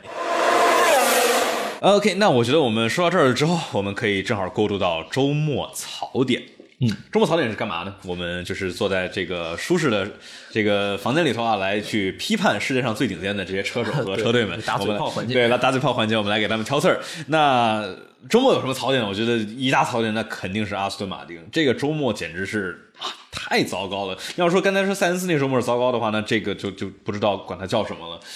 糟透了，糟透了！阿斯顿马丁啊，这个本来想着说是你看斯托往这儿又是疯狂砸钱，又是造风洞，又是设施，又是从各个地方捞人，对吧？我们整天整个冬天都听见啊，阿斯顿马丁捞到这边，捞到那边的人。本来想着说是应该靠着二二新规，对吧？大换血，各种规则改变，来哎尝试去进到中游的上上游，或者说趁日尝试冲击世界冠军。冲反了呀，好像。对，这周看下来，首先就是两个人的撞车啊，Store 跟维特尔三练都出去了，然后维特尔一练的时候呢，就车先挂了一下，对，然后二练呢又换引擎，这个整个二练就没有出来啊，然后，嗯，当时呢也是挺糟的，然后三练因为马上两个小时之后就是排位赛，对，Store 呢。跟维特尔两个人都把车撞坏了，然后都得等三练结束之后再把车运回来，然后两边工程师再开始修。呃，中午饭肯定是没了。然后斯托尔这边可能情况还比较轻一些啊，维特尔那个撞的可能会更惨一点。嗯，呃，所以最后维特尔的车是刚好因为什么呢？因为 Q 一的时候斯托尔又惹事儿了，又引了一个红旗，所以呢，维特尔的修车时间是刚好，所以才出来，要不然的话可能根本出都出不来。最后红旗的时候也只剩两分多钟啊！对对对，维特尔 Q 一就没有没有什么准备，直接上了一个 in lap 一个飞驰圈，虽然没有进去吧，但是就也但凡做了一个成绩出来，十十十八嘛，对吧？这个呃，他哦起步应该是他最后算上那些别的的话，应该是十七名嘛。对。哎呀，然后再加上正赛里头，维特尔是自己在四号弯，就算是上上多了嘛。然后他一在之前就已经在十一号弯，相当于出去了一趟了，去沙石区那儿。呃，早期的时候，对。然后后来的话是最后在四号弯的时候，呃，上去车转向过度，直接撞上左边的围墙。对，感觉就是这两个车手肯定是犯过不少的错误，对吧？那斯洛我们刚才已经批判过好多次了。维特尔的话，那他从一七一八年之后，这个错误率也是。挺高的，我觉就是说说轻点啊，这个错误率不，嗯，没那么的稳定发挥。但是我觉得就是能够让这两位车手，他们好歹也是称职的 F1 车手，我说啊，是就是能够有这么高的失误率，我觉得肯定跟车是有些关系的。你像比如说当时这个二零年或者二一年呃二零年的哈斯，对吧？马格努森、格罗斯让这两位都是很优秀的 F1 车手，但虽然到不了顶尖，但都是中游很很棒、很稳定的车手，能够把就开成那样子，那我觉得那肯定是跟哈斯这车有关系。那这次阿斯顿马丁，你觉得呢这是不是因为车实在是很难开？嗯，觉得一方面是，然后再加上呢，一上来之后，他们的这种准备的工作很仓促，再加上维特尔他自己就因为新冠没有参加前两场比赛，霍尔摩格去代打。感谢刘瑶老师买买了舰长。哇，非常的非常的感谢啊！这个大家也可以来，对对，谢谢谢谢刘耀老师的赞助。然后大家假如想一块学习刘耀老师的这个精神的话，也可以一块来呃 参与参与啊，对吧？非常非常感谢感谢刘耀老师这个给我们支持。嗯，然后呃，赫伯格因为带跑了前两站啊，所以维特尔一上来就直接跑澳大利亚站，所以对于车应该说整个准备的时间也是不够的。然后昨天。呃，就像昨这这个上一周啊，就是正赛之前，维特尔在赛道上只跑了二十六圈，嗯哼，就是在一个赛道上只跑二十几圈，然后直接就开正赛了。所以你可以想象得到，而且是他本赛季就东侧完了之后第一次啊去碰车的这样的一个感受。嗯嗯。就一方面，我觉得车手没有完全适应；另一方面，车也的确是感觉是很难驾驶的。斯托尔在练习赛的时候，虽然自己能跑，但是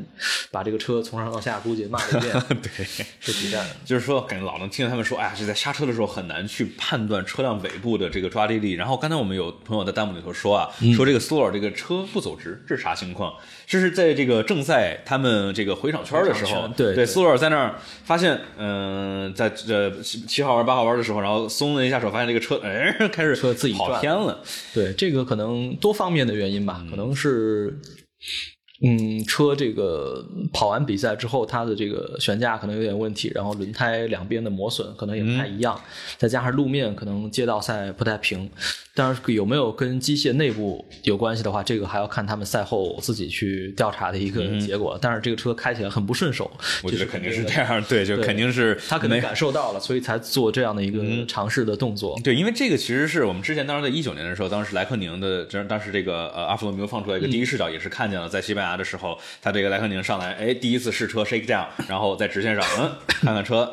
哎，好像挺直的，对吧？不像阿斯顿马丁这个，你松手之后，有有可能是，比如说悬挂上面的这个几何结构，对吧？比如说它这个主校的内倾角可能稍微歪了一点，或者说它的 caster 可能跟他们预期的不太一样，或者两边不对称，反正就，也许它正常情况下，那理论上来说，你车手松开之后，它这个呃这个 caster angle 应该是会。Caster angle 是什么？是后后倾角，对吧？它应该会自动的把这个轮胎去去归正，然后对对对，是一个走往往前走的一个一个方向。那假如比如说哪块地方，对吧，装的比较临时，这个 假如没装好的话，或者说哪块比如出现了点框量啊什么之类的话，那有可能出现这种问题。唉。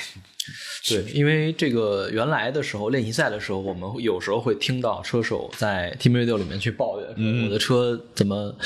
方向盘有点偏左或者是偏右。其实实际上可能是遇到了同一个这这种问题。嗯。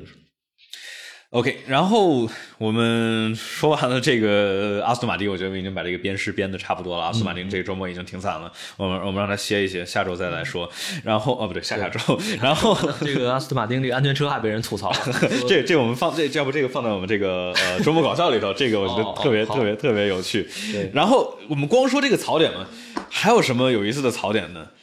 塞恩斯我觉得是另外一个这个周末的槽点，你觉得呢？嗯，塞恩斯刚才其实我们也已经是编编过一波了啊。嗯，呃，这周确实因为相对于队友的这种光辉的成绩啊，塞恩斯就显得很暗淡了。排位赛、正赛都没有跑好，然后这几节练习赛来看，塞恩斯的成绩其实也没有队友来的好。嗯，我感觉更多也就是勒克莱尔他这个这种是就是牛的车手，这种顶级车手，他都有的特性共性，其实都是对车辆的极强的适应能力。那上去年的时候，我们看，哎，看佩雷斯转会、维特尔转会，然后塞恩斯转会，发现，哎，塞恩斯是适应最快的那个。我不知道，可能跟他在 Fiorano 去去试驾这个 SF 七 H 对有没有点关系？对，但是的话，那今年的话，都大家都是从零起步，发现这个勒克莱尔可能还是天赋值在这儿，所以说能够让他很快的去掌握到这个车辆的驾驶，人车合一嘛，对吧？然后去去推。然后这块的话，有一段这个塞恩斯赛后的采访，就是说这个 Fabrica 去问他。就是说，到底发生啥了？这个起步这么糟糕？给巴萨，给巴萨。他说，他说什么呢？他说，哎，他就是解释了一下啊，我们这个起起步前，我们这个方向盘有问题，然后换个方向盘，然后怎么怎么着的。然后我尝试去进攻，然后轮胎，然后不行，然后我转出去，然后说 everything went wrong. We have to be more perfect. We have to recover. 但是我我总感觉就是从他的这个语气啊，我感觉他有点儿。有点怪车队的感觉，你你你有觉得吗？就是说啊，我们做的有点不好，而而不是说，哎，我搞砸了，我我在九号弯的时候出现了失误，我有点太着急了。你看，比如马库鲁斯，他同样的地方也九号弯出去了，他去切草坪，就哎，我缓缓一点，回来了，对他还回来了，而且队伍语音第一句，我们转播说，哎，sorry 啊，我我我搞砸了，不好意思，车队们。而塞恩斯这边。嗯，但我不知道这算不算解读的有点多啊？但感觉是他，他肯定是很苦恼的，因为从巴林站第一开始他排位的时候一直在说，我这个这个巴林站这个周末就就就不顺，感觉跟车开的不顺。嗯嗯，我那所以其实有可能他方向盘就不止那一点设置的有问题，可能很多的地方，呃，anti stall，首先起步的时候 anti stall，然后后面用硬胎，然后呢可能。这个方向盘的设置也没有跟硬胎去完全挂钩，然后呢又出去，然后又丢位置，然后比比赛里面自己的节奏可能也完全乱掉了。嗯，everything went wrong。对啊，我其实你想，你你看我们最后看到这个勒克莱尔以及佩雷斯之间的差距，能发现法拉利这辆车其实是稳定赢的一辆车。那他拿这辆车的话，怎么着其实都应该能够去稍微沉住气啊哈。之后的话，不管是靠更优秀的轮胎保护能力，还是说这个绝对的速度，应该是能够恢复上来。比如说拿个你第九的话，你上升到第三、第四，其实都有可能。是，那就感觉就是没有太沉住气。然后我觉得这是他的一个槽点之一吧。需要就是这个厄运就开始像滚雪球一样，从周六开始，然后就一直在在出问题。嗯，对。OK，那除了塞恩斯，我们还可以去有啥这个可以吐槽的点呢？威廉姆斯的这个排位赛里头，阿尔没油了。这算槽点吧，还是挺挺槽的。这个，因为我我没有当时去看他们出来跑了几个飞驰圈啊，估计如果跑一圈的话，那肯定是算错了；跑两圈的话，可能后面就忘了忘了这个事儿了。就是说比赛了里面，然后就告诉他直接停下来，停下来，然后本来剩一升的这个。呃，剩余的油量就只抽零点三几，这个肯定是他们计算的一个致命的失误，就有点类似，呃，维特尔去年在匈牙利站的这个情况是一样的。因为排位赛的时候呢，呃，规则是明确规定的，就是赛后车手必须驾驶按自己的动力。把车给开回去，因为大家都想说这个油越肯定是越轻越好嘛，就是，但是你大家全都跑到赛没油了，你赛会还得把一车一个一个给调回去，这个就有点不合常理了。对，必须要自己把这个车开回去，而且它还限制，就是你在完成比赛之后的这个 in lap 的一个用时，就是你不能比这个最短用时还长，规定你一分半钟之内进来，你得进来。呃，也是一方面在完善这个规则的一个严谨性啊，所以这个事情出来之后呢，阿尔本这个被 DSQ，我觉得也规则白纸黑字上就写明白了，这个确实也没有办法。虽然他们本身成绩也不好，对，这其实其实取消资格了，好像也没也没差太多，而且最后的话还是能够允许他允许他起步了。OK，呃，我们还有槽点，还想还想再吐槽吗？Red Bull Powertrain，嗯，对，刚才已经槽的差，槽咱们都槽的差不多了。三场比赛五人次啊，都都已经出去了。呃，当然这个可能不完全是这个动力单元本身的问题，就是红牛整体的这个车的稳定性现在也是需要需要去提高的。OK，嗯，那我觉得我们槽点吐槽完了，我们可以来说点轻松的，对吧？我们可以来说点周末搞笑。这个就是我们来去找整个周末里头发生的有趣的，让我们大伙儿乐开花的事情。对，大家如果就是看的不多的话呢，也可以在我们的每日赛车 APP 上来看一看，就这个周末赛后都发生了一些什么，呃，有很多的好玩的点，然后吐槽的点，都会给大家去一一的列出啊，在这个首页，对，在新闻页当中呢，会给大家做一些介绍。嗯，然后同时呢，也可以在这里看这个赛历，然后包括比赛的成绩，然后各种各样的排行榜。对这个美赛真的是挺好用的啊！就是说，就是赛前的话，我当时就是说在做那个视频的时候看，哎，这块有一个关于整个阿尔伯特赛道修改，说哪块有什么变化，对吧？当时是不是金老师亲自亲自搞的？对，因为我本身可能比较比较喜欢研究这个东西，所以呢，也是大力的向他们去提议，我们要搞一个这个出来，搞一个这个出来，搞一个这个榜那个榜，然后看上去其实还是，嗯，你其实把这些数据列出来，发现一对比，有的东西其实还确实很有意思的。嗯，对，而且。你看现在的话，其实都能够你在上面能够看到，比如说现在澳大利亚大奖赛之后完赛之后，你能看见所有车手的这个名次顺序、最快圈速积分什么之类的，其实都能够看见，相当于一站式服务嘛。就拿开，哎，看看谁谁谁靠前，哦，发现阿隆索这个在这儿第十七，哦，比较糟糕，德克莱尔赢了，对吧？就是都是能够一下子看得见。那我们说搞笑的话，还有什么搞笑的？就必须要说这帮人吐槽这个安全车了。嗯。哎呀，这个至少这个安全车跟他们的阿斯顿马丁 F 一车队的车辆也是如出一辙啊，对吧？就是同样的同样的技术特点都是比较慢，呃，又是拉塞尔又是维斯塔潘都在这儿在这儿 在这儿挖苦阿斯顿马丁安全车，拉塞尔直接在这儿说：“哎，你看看梅奔的这个 AMG AMG GT Black Series 那一圈能比那破 Vantage 一圈能快五秒钟。”对，然后 维斯塔潘也在那儿说，维斯塔潘说啊。全盘推出这跟爬似的，跟乌龟似的。对，因为在这个德克莱尔昨天说呢，在后直道上，就是他所指的后直道，应该是我觉得是十一弯之前那一段，说那个安全车大概开了大概只有一百四十公里每小时，那是有点慢。差不多 F 一的话，这边已经接接近三百，就正常跑的话，所以呢，也是说吐槽这个为什么这么慢。然后拉塞尔旁边补了一句，说如果梅赛德斯换，可能单圈要快五秒。德克莱尔说，我们法拉利可能又要快五秒。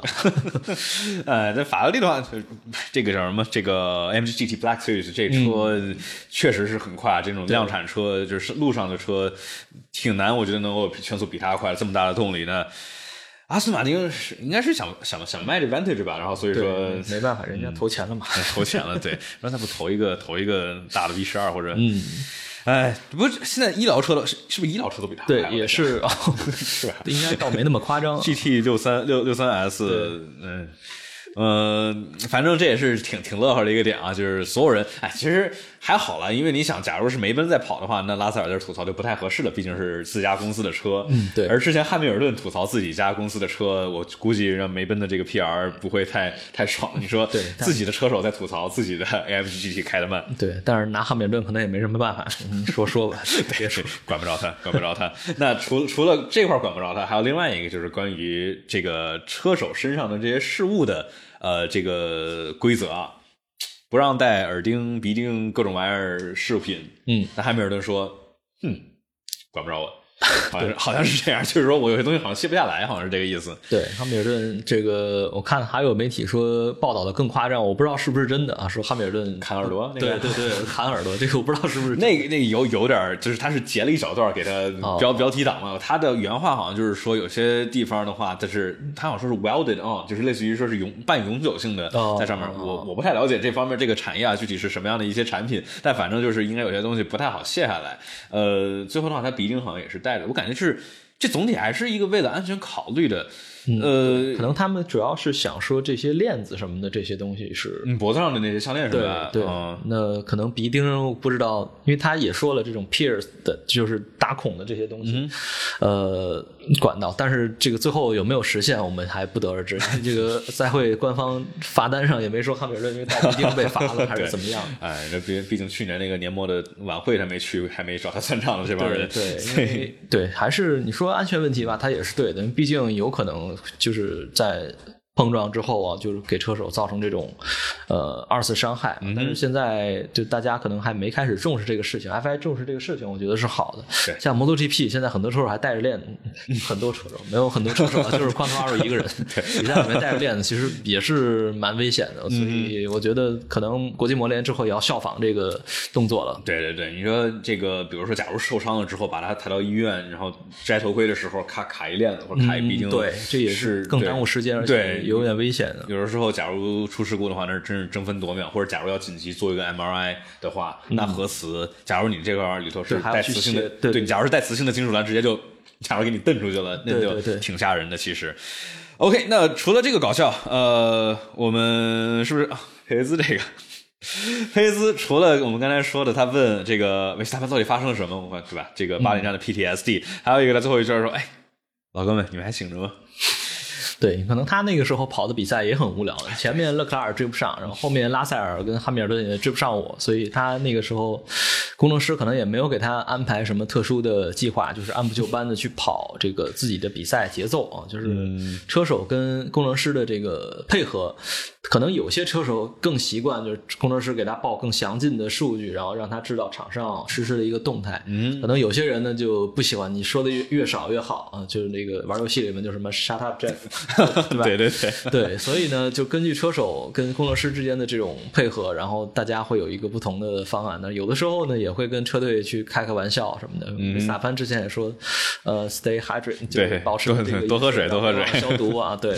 嗯，哦，对，我们有朋友提醒我们啊，勒克莱尔的这个最快圈，怎么了？勒克莱尔真的好执着想跑最快圈啊，他这个是吧？他好像从最后还是实现的时候就开始跟车队在那逼逼了，就是，对哎，我们最后跑最快圈吧，哎，跑个最快圈吧，跑个最快圈吧，他想把这个这场比赛做的万无一失啊，但是车队已经是很放心的说我们没有问题，刚开始那个最快圈 应该也是够的。不过最后勒克莱尔还是自己去刷了一个，因为他。嗯，反正正赛自己领先，然后这个嗯电多的也用不完，不不妨刷一个吧。对，嗯，啊，我觉得这车队肯定也是在担心啊。你比如说你最后刷最快圈，然后结果看就推的太猛了一点。不过我相信这些车手给推出去就行了。对，那就那就完蛋了，就真得不偿失了。那我相信这帮人肯定还是心里有谱的。你说这个这么有经验了，这都是，所以说也不会说是为了刷个最快圈，然后去推到极限之外啊。对，呃，OK，我觉得我们搞笑说完了，最后提一嘴子大倒霉蛋吧。大倒霉蛋啊！这个汉密尔顿，汉密尔顿 又一次啊一次因为安全车倒霉，因为出了安全车的时候，汉密尔顿已经进完站了，然后拉塞尔没有进站，所以拉塞尔在安全车获利的之后呢，直接就到了汉密尔顿的前面。你这个时候，汉密尔顿可能也不太好意思说你让队友给我放过去，怎么样怎么样？这个其实也是比赛里面的一个呃不确定的因素啊。上一次沙特站呢，是佩雷兹也是因为这个事情丢掉了，哦，卡住了。刚才我们流畅了这么久，拿这个手手手手机加上了，连上了吗？一千多 K，哎，画面了。嗯，两千多，两千多，六千多，OK，好了。偷偷来拔网线了，Still awake。哎呀，Still awake，Still awake，大家还，呀呀呀呀！嗯呀，哎呀，说到大倒霉蛋，这有点应景啊，这个大倒霉蛋点名我们，点名我们两个大倒霉蛋。我靠，这个好了，好了，好了，好了，好了，哦，合同帽，感谢大家的的等待。对，感谢大家的投喂支持，然后大家对？刘刘刘瑶老师还醒着吗？刘瑶老师还醒着吗还醒着，Still awake。Still awake。大倒霉蛋，接着说吧。大倒霉蛋，刚才我不知道刚才说到哪儿，然后卡住了啊，就是再再说一下吧。就是汉密尔顿因为在出站的呃，这个他出安全车的时候，他刚好进完站了，然后拉塞尔是没有进的。就是那几期间有几位车手其实都是还没有进，所以都占到了便宜啊。包括吃亏的这个我们的冠宇同学也是成为了一个倒霉蛋之一啊对是他这次安全车的时候也丢了位置啊，然后已经出站的时候就已经到队尾呃这个呃回来的时候其实就已经快到队尾的样子了，对嗯对，然后再把这个位置一个一个追回来。本身赛道其实也不好超车，再加上其实这一站阿尔法的赛车看起来优势并没有前两站那么大，嗯博塔斯这次也没有进 Q 三，呃，所以呢，其实综合各种情况啊，这个最后可能拿分确实也是欠缺了一点点运气吧。呃，希望到了伊莫拉那边能够好一些啊。这个不光是法拉利的主场，也算是阿尔法罗密欧品牌的主场，虽然不是车队的主场，因为车队算是瑞士车队，但是阿尔法罗密欧这个牌子在这个埃米利亚罗马尼亚大区还是响当当的一个品牌。然后伊莫拉这边距离法拉利工厂也很近，小红牛工厂也很近，对，就就在就在边上。这小红牛也是老去老去伊莫拉跑嘛。那当时二二零年的时候，其实他们是在宣布有伊莫拉站之前，其实在那儿做了测试，去做了 shakedown，然后最后发现，哎呦。今年还要来这儿跑吗？好像有点，也许有点优势呢，对吧？对。呃，那除了汉密尔顿的话，其实阿隆索也是一个很糟糕的换胎时机。然后阿隆索看他后面采访都说，我们有可能上领奖领奖台的，这好像有点稍微乐观点。那我们看他这个之前的这个呃呃，感觉总体圈速确实确实好像没有比梅奔差特别的多。我感觉就是嗯，阿阿尔宾这个这场感觉。其实挺强的，感觉就是这个中游的话，我们假如说最前面的话是法拉利和红牛，那第二梯队的话，那就是梅奔和 Alpine，我觉得是是比较比较稳定的这一块去争。那前两场我们看起来很不错的阿弗罗米欧和哈斯，好像好像掉了下来一点点，对吧？法拉利主队好像动力有提升，但是这两个队不知道是调教，可能这个新的。对，提升的套件可能还没到他们那边应用到，而且呃，毕竟赛道这个情况也特殊，所以到回到欧洲之后，我们大概能够得到一个整体大家真实的一个水平吧。对，到底是谁先谁后嘛？我们到时候能够看到更稳定一点，不是这几场里头来回大变化。退赛这个都都挺倒霉。退赛对，其实退赛都挺倒霉。就是说，假如不是因为自己原因啊，那维特尔的话，那一部分肯定还是因为自己驾驶，虽说车难开吧，但是确实是他自己操作的一个失误。头哥加斯利。加斯利倒霉吗？加斯利，嗯，还好吧。我们最后看，起码是拿到分了。对对，他最后最后的这个第拉倒第第第第九名啊。嗯，佩雷兹没水喝了，据说对。哦，那绝对的。去年美国站的时候就没水啊，这一站又没水。真的，红牛是他们他们现在饮水还放在前面吗？还是应该是的，因为就是放前面的话，这水不会热的太快。嗯。放很多车队其实都放在座舱里面，座舱里面的话呢，四五十度，对，而且它是放偏的，没法放正面，嗯，所以可能重量分配稍微有一点会有点调整，嗯，他一次再次仙人掌化，那，哎，墨西哥这个对吧？我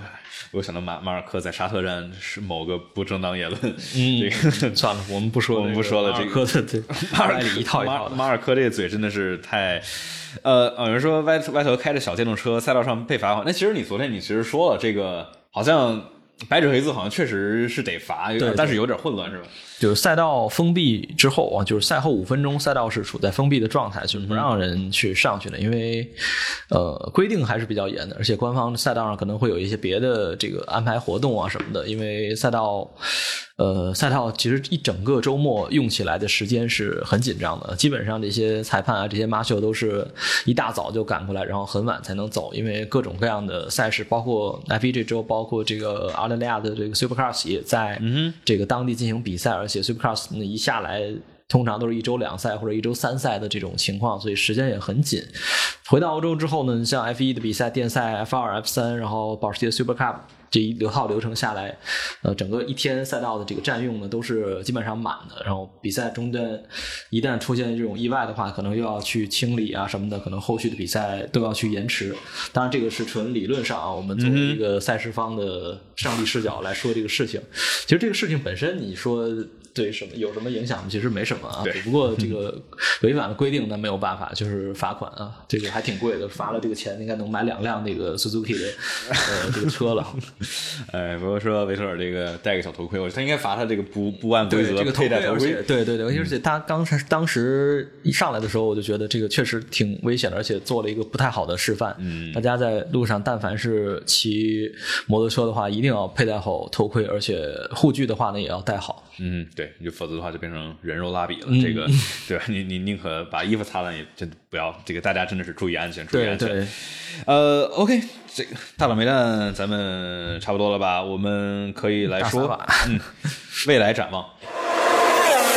未来展望的话，两周之后，一摩拉这条赛道。咱们觉得刚才说了好多次啊，就是说到了欧洲区，然后的话，这些离大家的总部比较近了，升级好过来了，那应该能够看到更多的。一是可能感觉，但是今年的话，这些车辆的升级感觉速率还是挺高的，毕竟的话有很多的研发，然后很多的这个流水线，其实再去做做研究去做升级。那伊摩拉的话。我觉得一是，我觉得我们可以看到二二年的新车在这个很传统、很经典、很有很多历史的这条赛道上面，能否带来一场经典的好看的比赛？因为之前的话，伊莫拉还是比较窄，不是那么的好超车。对，而且这个赛道呢，其实疫情之前也是没有回来过，正正好是因为一个契机，所以我们再次又看到了 F1 在伊莫拉赛道的这个比赛。呃，去年的比赛呢，其实有点特殊性啊，是因为刚开始是在雨地的条件下来度过的，后面逐渐才变成了一个干地的状态。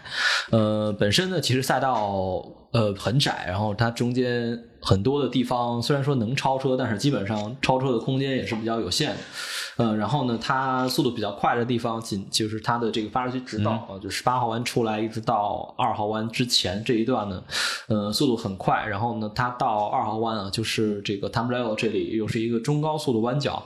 嗯，对于以往的赛车来说，应该说。嗯，空间不够，然后呢，这个乱流影响也会比较的厉害，因为整个赛道它周边也是在山区里面，嗯哼，呃，所以呢，这个其实风速啊，就是这种狭管效应会比较的明显。但是今年的车呢，应该说从气动上呢，并没有之前那么敏感啊，还是靠赛车本身的这个底板来产生更多的下压力，所以我觉得这个情况。呃，应该会有所好转。嗯，就是今年整体赛车在更改了之后，大家可以很轻松的发现啊，就是跟车确实是比较容易了，而且大家也愿意在赛场上进行缠斗。对，就是去施展施展手脚。对，我们能看见澳大利亚站这个二号弯出来，就三辆车并排进三号弯，这也是很少能够见到的一个。因为感觉之前的话，大家都是尽可能的跟着一字长龙，然后。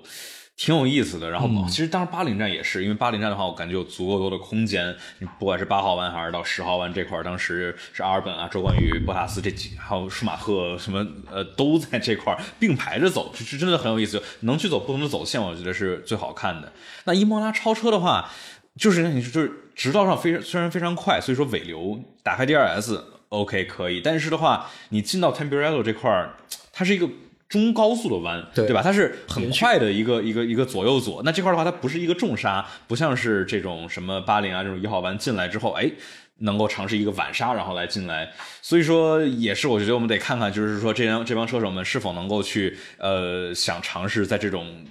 不是杀死寻常的地方，对，去去给他来一个尝试尝试超越。嗯，你想这伊莫拉的话，除了除了这块还有什么？之后过了比安道，进到进七号弯掉头弯，皮尔泰拉我觉得是有机会。然后皮尔泰拉有点像这边的九，这个澳大利亚的九号弯有点难，但是那个 Minerali 我觉得是 OK 的，就十十一十二那一段。嗯哼，然后十四十五可能太短了有点，对。然后十七十七之前那段还算是比较快，而且它有一个下坡嘛。嗯嗯，那段。可能是有机会，而且那个其实挺有挑战性，一个重刹下坡加重刹，然后是一个还有转向，对，然后九十度的一个左转，如果而且那里外边就是沙地，对，一旦冲去的话，那可能时间损失就会很大了。嗯，我们我们去年其实也看到过几个在这个十七、十八号弯这块有很好看的这种呃超车啊什么之类的。